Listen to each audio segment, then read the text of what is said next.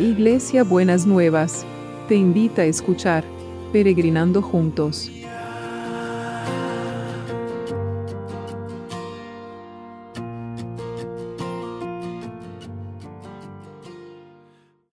Buenos días mis peregrinos y peregrinas, ¿cómo estamos para este sábado que el Señor ha preparado? Espero que hayan terminado bien el viernes y que hayan podido pensar en este día, en este fin de semana de descanso, para poder recuperar las fuerzas y, disfrutar de, cosas diferentes de las que hacemos todos los días. Así que mm, espero que estén, bien y que puedan disfrutar de este, de este día. Estamos hablando de la sabiduría, ¿no? Y cuántas cosas podemos aprender de la sabiduría.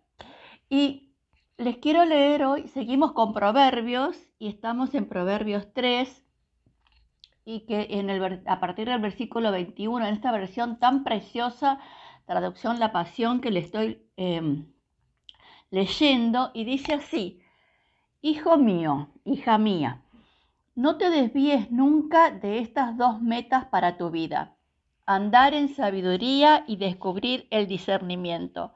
No olvides cómo te dan poder, pues te fortalecen por dentro y por fuera y te inspiran a hacer lo correcto. En su sanidad recibirás fuerzas y renovación. Te dan una esperanza viva para guiarte y ninguna de las pruebas de la vida te hará tropezar. Dormirás como un bebé sano y salvo. Tu descanso será dulce y seguro. No vivirás sometido al terror, porque no te aterrorizará.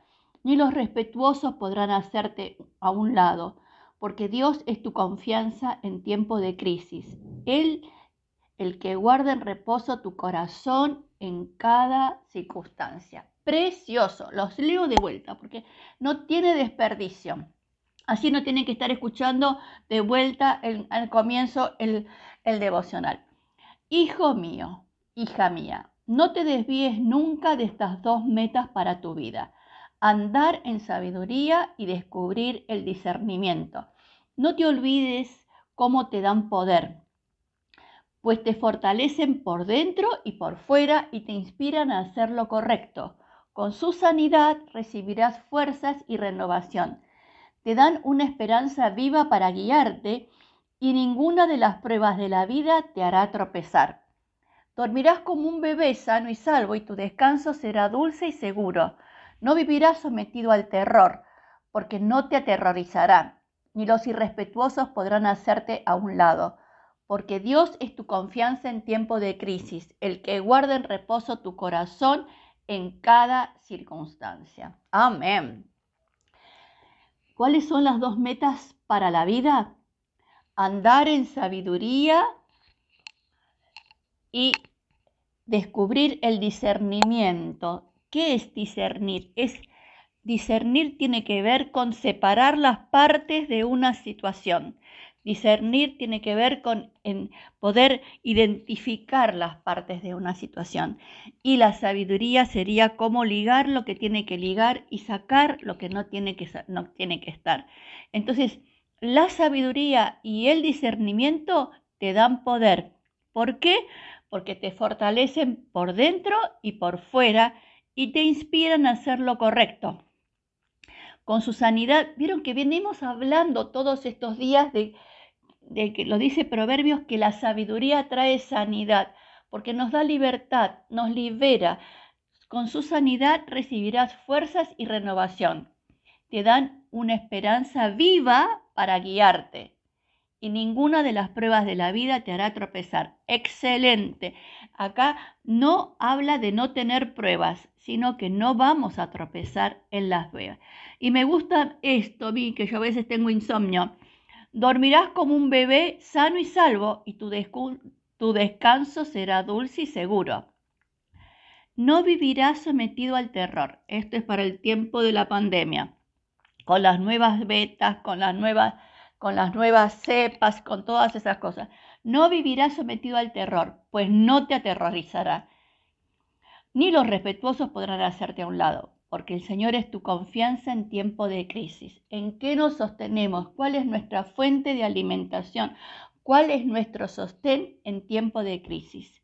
el que guarda en reposo tu corazón en cada circunstancia. Qué precioso, Señor, necesitamos guardar en reposo nuestro corazón para las diferentes, para enfrentar las diferentes circunstancias de la vida. Así que siga trabajando sobre este concepto de la sabiduría y todos los ingredientes que tiene la sabiduría. El discernimiento es uno, como el poder discernir lo correcto, discernir lo que es bueno, lo que es justo, lo que es apropiado, lo que es sano, lo que hace bien, lo que trae salud, lo que trae bienestar, lo que trae armonía, lo que, lo que trae paz, nos da sabiduría. Y la sabiduría también es discernir aquellas cosas que no nos traen paz, que no nos ayudan a elegir lo correcto, que todas aquellas cosas como para poder separarnos de eso y poder tener ese poder que da un poder sano, no abuso de poder, un poder sano que da la sabiduría y el discernimiento, porque nos fortalecen por dentro y por fuera. Qué precioso ser fortalecidos por dentro y por fuera. Señor, y en este día nos acordamos de los que están sufriendo, porque necesitan ser fortalecidos por dentro y por fuera.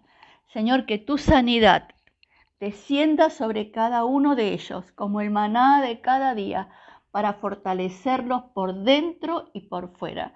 Los que están en estado crítico por el COVID, los que están en estado crítico por el cáncer, los que están en estado crítico por otras enfermedades, Señor, que sean fortalecidos por dentro y por fuera. Y que no el terror no los visite, Señor, en medio de todas esas circunstancias, porque vos sos su confianza en tiempo de crisis. Señor, que esta palabra penetre profundamente en cada uno que está necesitando de tu sanidad, de tu restauración, de tu rehabilitación, de tu poder, Padre. En el nombre de Jesús. Amén y amén.